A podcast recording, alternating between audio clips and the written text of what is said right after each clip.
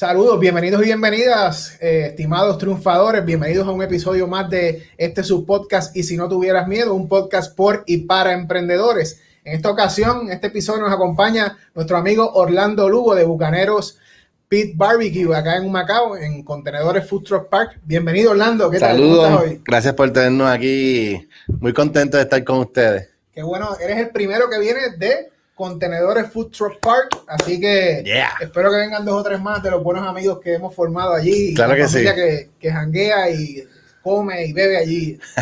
Eh, buena gastronomía y buenas bebidas. Claro que sí, que nos visiten en Contenedores Food Truck Park en el kilómetro 79.5, carretera número 3, en Humacao, Puerto Rico. Todo el mundo de aquí de Humacao sabe dónde está Radio Gualo, así que es al lado de Gualo. Al ladito de Gualo. Mira, Orlando, pues nada, bienvenido aquí otra vez. Tú sabes que lo que nos interesa aquí es hablar del emprendimiento. En tu caso, pues yo quiero que tú me digas, ¿verdad? ¿Quién tú eres primero y qué es lo que tú haces como emprendedor? Pues eh, mi nombre, ¿verdad? Orlando Javier Lugo Feliciano. Soy oriundo aquí del pueblo de Humacao. Eh, mi familia es muchas generaciones. Somos del barrio La Teja y entonces pues nos criamos en el pueblo de Humacao. Eh, tengo que ¿verdad? decirle, mi papá es el doctor Agripino Lugo, que también es una persona que todo el mundo conoce aquí en el pueblo que me enorgullece mucho, que también ha sido una persona que ha sido un emprendedor, que nos fue la persona que más ha tenido un, impacto, ¿verdad? Para ayudarme a ser la persona que soy y como hacerlo en este pueblo, como que ayudar al pueblo macaneño. Si vas a hacer algo, en tu pueblo. Eso lo compartimos. Nosotros somos aquí, nos gusta nuestro pueblo y, y, ganamos la doble A. Y ganamos la doble A. Somos campeones. Exacto, felicidades. A, a Ricardo Fernández, que es mi primo también. Muchas felicidades. Y, a todo el pueblo Macao, porque esa gente creó lo que ellos llaman un movimiento de pueblo, los de la H. Claro que sí. Así que eso estuvo bien bueno. Orlando, vamos rapidito a la materia de emprendimiento. Cuéntame cuál ha sido tu momento más fuerte, más difícil dentro de tu aspecto de emprendedor. Pues mira, yo te voy a ser bien sincero el aspecto más difícil cuando yo quise hacer. Ser la empresa, salir de hacer algo para nosotros, eh, el miedo al fracaso, a que te rechacen y no solamente esa parte, sino, ¿verdad? Vamos a entrar como en diferentes etapas, sino la permisología de sacar los permisos para que lo que tú quieras hacer bien importante. Pero todo el mundo dice ah, que en Puerto Rico no se puede, los permisos bien difícil. Hay formas de hacerlo. Eh, pero más que nada fue contra el producto o lo que yo voy a, implementar que quiero vender va a ser aceptado por el pueblo, la gente lo va a querer, eh, mantener una disciplina y eso ha sido pues lo más, lo más diferente y lo más, y más, más que todo, ¿verdad? Nosotros empezamos en un año de pandemia. Este, ese parque, ¿verdad? Comenzamos en diciembre y ya en marzo estábamos cerrados por, por, ¿verdad? Por motivos de seguridad y hemos estado emprendiendo, comenzando en unas empresas que ha sido contra todo, contra la economía, contra la salud, y, pero se puede, se puede, es cuestión de tener fe y, y seguir para adelante. Mira, Orlando, eso que tú dices, ¿verdad? El miedo al fracaso es precisamente uno de los temas principales de nuestro, de nuestro podcast. Por eso se llama Y si no tuvieras miedo. Eh, ¿Por qué? Porque hay que superar esos miedos, seguir adelante y la gente que lo ha hecho, como tú y otros invitados que hemos tenido, pues son los que tienen el derecho de ver el resultado que, que han tenido y ese éxito. Te pregunto, eh, Orlando, ¿cuál ha sido el mejor consejo que a ti te han dado en cuanto a negocios y quién te lo dio? Wow. Tremenda pregunta. Eh, tengo que ir para atrás. Tengo que entonces. Yo creo que el mejor consejo en cuanto a negocio lo leí en un libro que no tiene nada que ver con negocio. Se llama El arte de las guerras de Sun Tzu, de un chino. Pero la gente lo usa para los negocios. Este, y es muévete en las sombras. No digas nadie tus planes hasta que tengas todo hecho y solamente strike, pero ataca de una y con todo. Eh, me gustó mucho ese consejo porque eh, así en los negocios hay veces que tienes que no puedes decirlo todo, no puedes comentarlo, tienes que planificarte, tienes que, ¿verdad? No puedes, si lo dices todo, pues te lo pueden hay otra persona que lo puede hacer por ti. Eh, sino quédate tranquilo, ve donde hay un, un niche donde tú puedas implementar eh, esa planificación que tú hiciste, no lo comentes, trabájalo en la sombra, cuando veas una, toma la completa y te va a dar, te va a dar resultado. Yo, yo, coincido con ese consejo, muy bueno, porque la verdad es que a veces uno se pone a, hablar de los, de los planes que tiene y hay tanta negatividad en el ambiente y hasta de gente que ama a uno y quiere a uno y pues... Pero lo puede hacer, lo hace por uno. y no es malo, es que la economía está así. La gente quiere salir para adelante y si lo dices todo, te lo pueden, lo pueden hacer por ti, no hay nada. Y si alguien que tenga un poquito más de, de plata, ¿verdad? Más de dinero que tú, lo, lo va a hacer. Es mejor quedarse tranquilo, moverte en la sombra y cuando tengas, tira, tira de una, sin miedo. Te pregunto, ¿cuándo fue ese momento en tu vida en que tú dijiste, wow, bucanero? O, quizás no el nombre de entrada, pero el concepto, que se te prendió ese bombillo, aquí está, esto es lo que es. Pues mira, el movimiento para yo que me, me dije, tengo que hacer algo, tengo que emprender, tengo que salir de aquí, a saber, es María. El huracán María fue, como muchas personas en Puerto Rico, tengo que reinventarme. Yo eh, estudié educación física y luego estudié derecho, pero me mantuve siempre en el campo de la educación. Fui maestro de, de varias escuelas aquí en Macao y lamentablemente los maestros están mal pagados. Y hay que decirlo, ¿verdad? Y decía, contra, yo Fui a la universidad, siete años de, universitario, me siento que estoy mal pagado. Llega María, no hay, estamos todos, ¿verdad?, desempleados por, lo que pasó. Y vi el, movimiento de los food trucks como un escape de poca inversión, donde no tienes que invertir un capital grande y puedes recuperarlo rápido. Sobre lo que dicen en ROI, Return of the Investment. Yo pongo un dinero, ¿cómo lo puedo recuperar sin riesgo? Eh, y ahí entonces María, eh, vi la necesidad, vi que las filas de comida, ¿no? La gente, ¿verdad? No importa lo que pasaba, hay que comer. Y ahí fue que vine a entrar más a la parte gastronómica.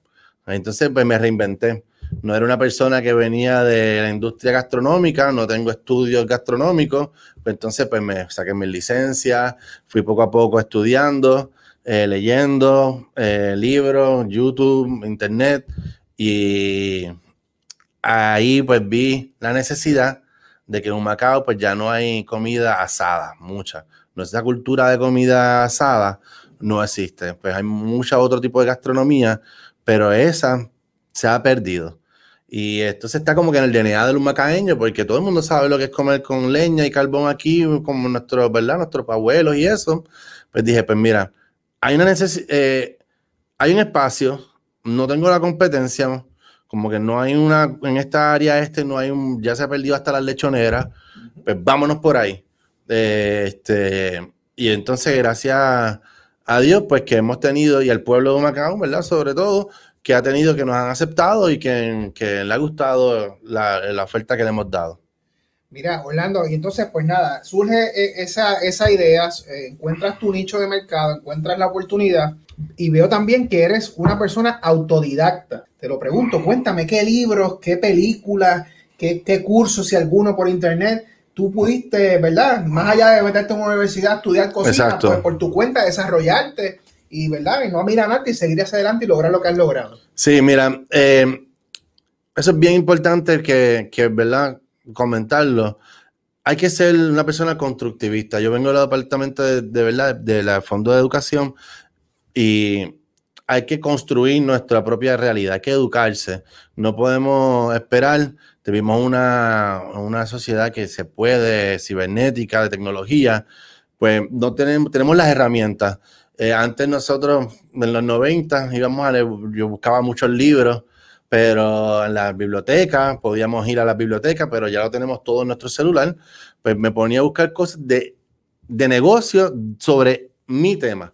Eh, cómo abrir un food truck, cómo sacar permisos para ser un negociante, eh, la primersología, el manejo de alimentos, todo eso pues, buscándolo, leyéndolo, eh, desde libros tan sencillos, ¿verdad? De barbecue, que lo puedes buscar en Amazon, ¿verdad? O, o puedes ir a... Literalmente sin internet, puedes bajarlo, casi todo ha sido por internet en estos momentos, pero hay que hacerlo. Hay que seguir estudiando, hay que seguir echando, ¿verdad? Eh, la, la educación vocacional, ¿verdad? Eso hay que seguir porque es lo que te va a dar la estructura para que tu negocio tenga una buena base en cuanto a objetivos, misión, capacidad, todo eso, lo va a hacer la que sigas estudiando por tu parte. Mira, Orlando, tú la, la verdad es que no, no es un, tú no eres un ejemplo nada más de que, de que leíste un librito y montaste un food truck. Tú tienes hasta campeonatos en esta cuestión del barbecue a nivel Exacto. fuera de Puerto Rico, según tengo entendido. Sí, sí, inclusive llegamos hace dos semanas, regresamos del World Food Championship, campeonato de comida más prestigioso del mundo. Quedamos número 16 entre los mejores del mundo. Este año competí en marisco, he competido también en steak. Eh, eso para mí es la forma de, de buscar como un pedigree. Esa la, empezó como un hobby, pero como yo no vengo de una vocación de estudio en la gastronomía, pero era una forma de decir, mira, ¿cómo yo puedo dejarle saber a, al humacaeño, ¿verdad? Que, que voy a ver un cocinero que vamos a hacer barbacoa y que es de clase mundial, pues yendo a competir, poniendo mi nombre en juego, este, vamos para allá, no importa quién sea, le metemos y hemos tenido, gracias a Dios también, mucha, no, hemos ganado varios campeonatos, eh, Grand Championship, por, también por categoría, que eso es, viene pues ya de, de algo mío interno, de decir, mira, quiero poner el nombre de nuestra compañía a, relucir, pues entonces tengo que ir a competir. y es tal vez porque estudio educación física, me sale eso de los deportes, pero es por tal vez el background de, que me gustan mucho los deportes y tomo eso entonces como si fuera un deporte. un tipo competitivo. Exacto, sí, en eso ahí este, me sale lo de, ah, yo, yo estuve, jugaba baloncesto con tu hermano en la, misma, en la misma liga en Libby, pues tal vez desde ahí vino la guerrilla. Desde pequeñito jugando baloncesto, pues este, utilizo ese mismo, ese mismo, ¿verdad? Furia, esa misma pasión que te dan los deportes para entonces tomarlo en lo que hago. Mira, Orlando, y hablando de habilidades, ¿verdad? Ya me has mencionado no solamente habilidades, sino hábitos que tú tienes, pues ya tú me has dicho que tú eres autodidacta, que eres competitivo, pero quiero que me digas qué hábito, por ejemplo, tú reconoces que no tienes, te gustaría desarrollarlo, que mm. entiende que puedes eh, beneficiarte de él en tu negocio. O sea, Claro, la sé y tengo que trabajar mucho en eso. La planificación. Ok. Poder, yo trato de planificarlo todo, pero en mi mente. Y no, a veces no lo copio. Yo quiero considero, y esto, ¿verdad? tengo que darle reconocimiento mucho a mi esposa, a Débora Rivera, que nos está viendo. Este, que la planificación es lo más importante. Y eso yo peco mucho porque soy bastante regadito. Eh, tengo que, y me gusta esa palabra mucho ahora porque es como que plan de planificar algo, pero hay acción, que tomarlo. Es como que si tú puedes escribir tu estrategia, pero si no la cumples, pues se murió en el papel. So, ese tengo que todos los días para ser un buen emprendedor, creo que tenemos que Primero estoy viendo aquí que tú tienes un croquis allá atrás. Estoy viendo, hay que hacer lo que estoy viendo allá atrás. Un buen, un flujograma correcto de lo que, cosas que vas a atacar durante el día. Eh, todos los días tienes que despertarte ya con una agenda. Una agenda de lo que vas a hacer y por tiempo y vas a lograr muchas cosas porque el tiempo se nos va. Si no sale y no quieres ser emprendedor, lo que va, el tiempo se te va a ir tan lento y, se te va a pasar y vente, ¿qué pasó con mi, con mi tiempo productivo? Pues ahora que yo me siento que estoy joven, pues entonces como que tengo que producir, tengo que salir, tengo que buscar esto, pues entonces organizarnos. Hacer un flujograma, una agenda y, y, cumplir la diaria. Eso yo creo que es bien importante y peco mucho de eso, porque trato de hacerlo en mi cabeza y después este, se pierde. Pero lo importante es que estás trabajando en eso. Exacto. Y lo importante es que nuestra audiencia vea de que todos tenemos áreas débiles, pero lo importante es trabajar sobre ellas y desarrollarlas, ¿verdad? Hay esta visión de que hay gente que dice capitalizar en lo fuerte. Bueno, pero es que hay cosas que hay que capitalizar también porque si no te pueden afectar lo que es fuerte. Te pregunto, Orlando, ¿cuál ha sido eh, ¿cuáles, o cuáles son las herramientas digitales que tú usas para eh, en tu negocio, ya sea para promoción o para la administración misma? ¿Cómo tú integras la tecnología en Bucanero Pit Barbecue? Pues mira, la tecnología ahora mismo es casi todo ahora, no solamente por la pandemia, sino por la era digital.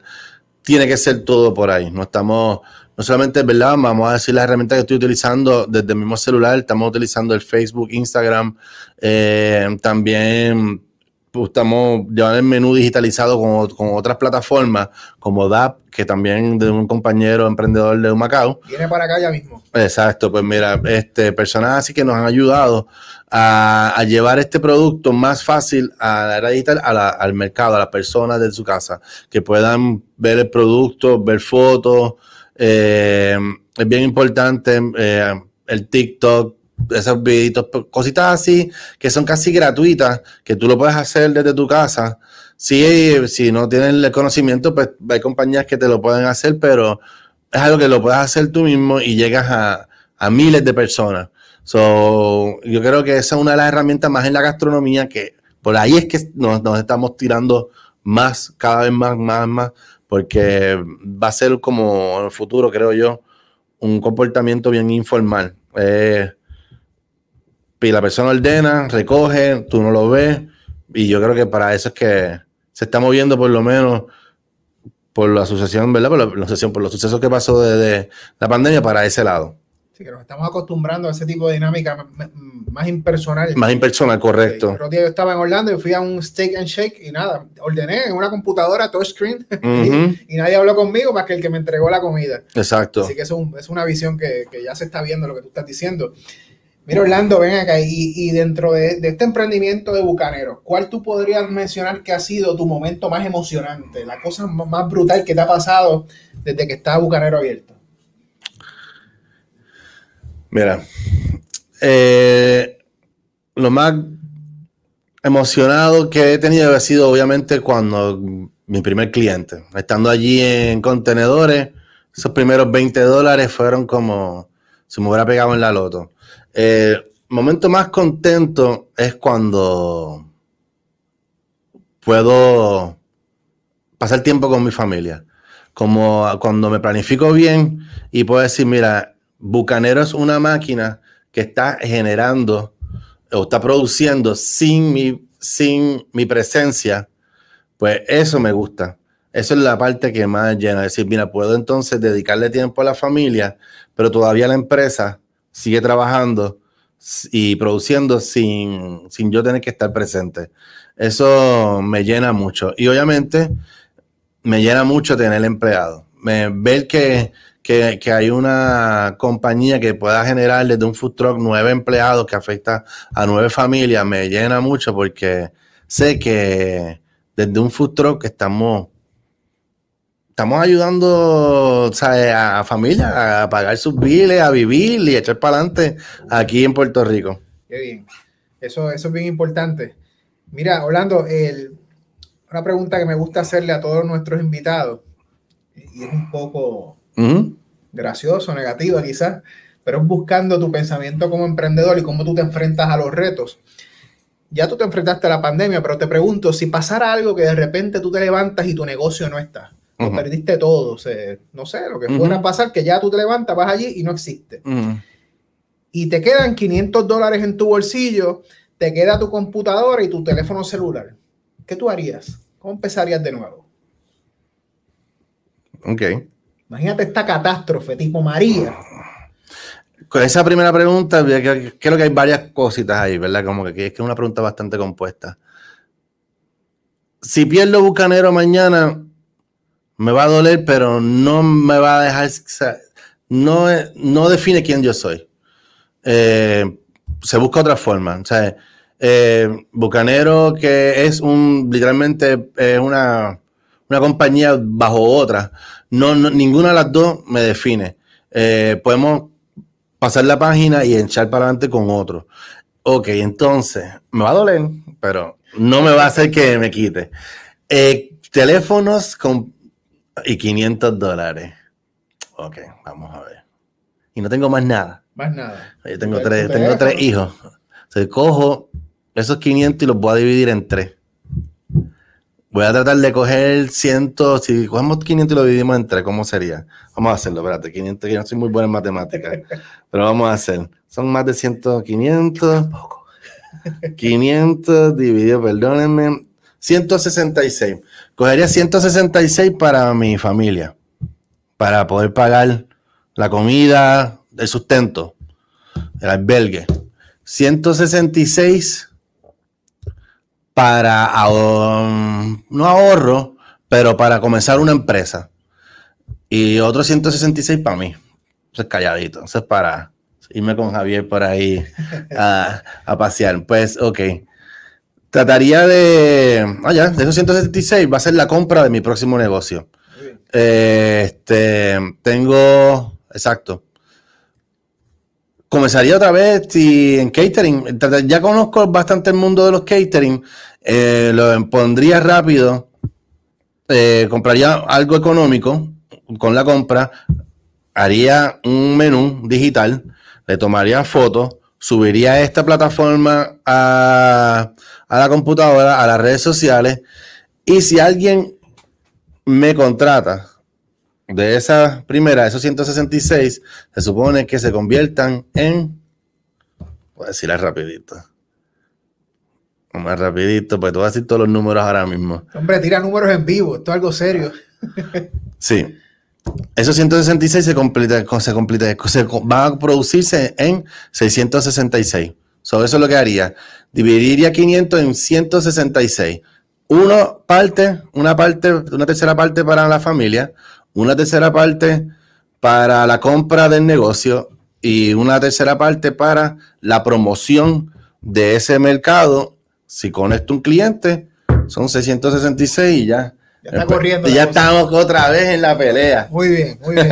Esa pregunta a mí me gusta porque te hace ponerte creativo. Oh, ya tuve que ir y coger rápido. Sí. Y, lo que pasa, Orlando, es que esa es la situación de muchas personas. Sí, sí. Hay gente que, que están sin trabajo, que están desesperados, que están tristes y, quizás tienen unos fondos, y, pero se preocupa, le da miedo perderlo y, no buscan cómo eh, reiniciar su vida. Eso me pasa todos los días, eso es normal. Y, ese estrés que, que debería con los fondos y que te puede, va a pasar porque no, en la industria gastronómica tienes que tener mucho líquido. O sea, tienes que tener, invertir mucho dinero, plata líquida, ahí todo el tiempo, eh, y, y asusta, eso es normal.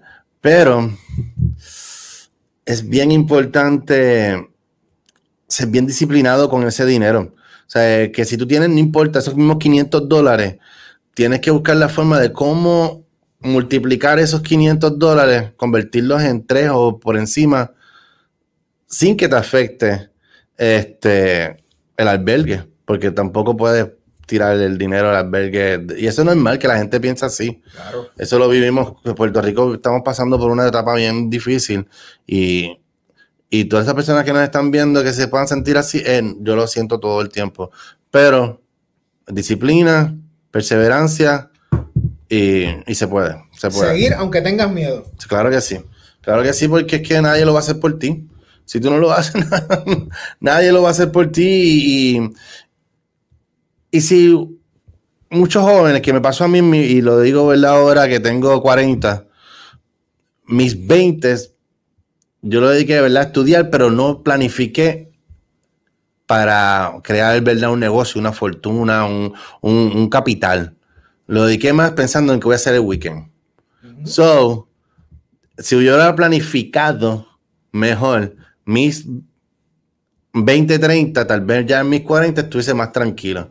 Pero me dediqué más a planificar, vamos para aquí, vamos a salir, que no me quejo, yo vi, no, pero los jóvenes, ese tiempo de los 20, 30, es para producir. Es para producir, para que cuando llegue a los 40, 50 ya podamos ver fruto.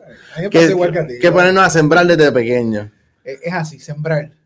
Háblame un poco de la industria donde tú estás, específicamente la comida barbecue. A mí me gusta mucho, pero, pero la verdad es que yo no voy a muchos sitios que haya en barbecue. Sí. Cuéntame cómo está esa industria aquí en Puerto Rico. Pues mira, hay un, hay un auge. Ya la gente se está educando otra vez, ¿verdad? Porque lo que pasó con la industria de la barbacoa, la carne asada, en mi entender es que al tratar de hacer producción en masa, pues se perdió el arte de prender el fogón con leña, con carbón, porque es bien difícil. De todas las gastronomías que yo he estudiado, yo creo que esta es una de las más difíciles y el tiempo de vida que le dan a un negocio barbecue son tres años. O sea que yo estoy todavía batallándolo. Yo solamente llevo dos. Estoy ahí, le dan tres años y mueren.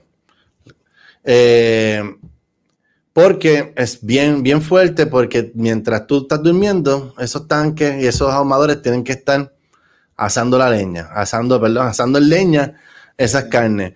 So, aquí en Puerto Rico se perdió. Hubo, creo yo que en los 90, en los 80 se perdió, pero creo que hay un auge extremadamente positivo en estos momentos.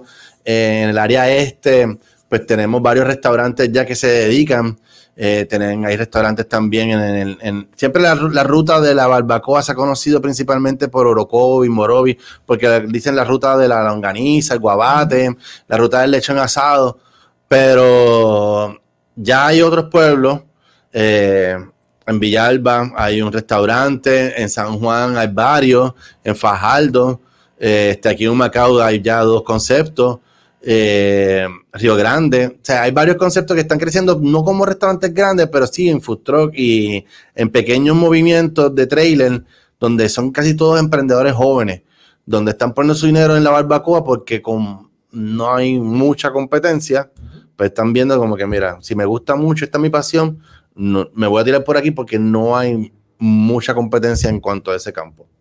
Mira, Orlando, y si alguien que nos esté escuchando aquí, un joven, una joven que le interesa emprender, eh, tú que has tenido esa experiencia de, la industria también, del food truck, cuéntame el protagonismo o, el estatus donde están los negocios de food truck en Puerto Rico.